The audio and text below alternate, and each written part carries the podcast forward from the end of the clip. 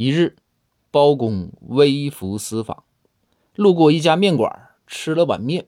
这面的面量哈有点足，吃的包公啊有点撑。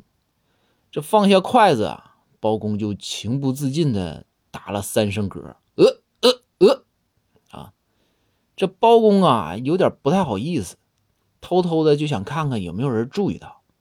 这一看，发现大家啊都是面无表情，在专心的吃面。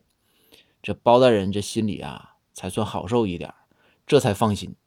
刚要起身离去，就听在角落里传来了一个奶声奶气的童音，说道：“曲项向天歌。”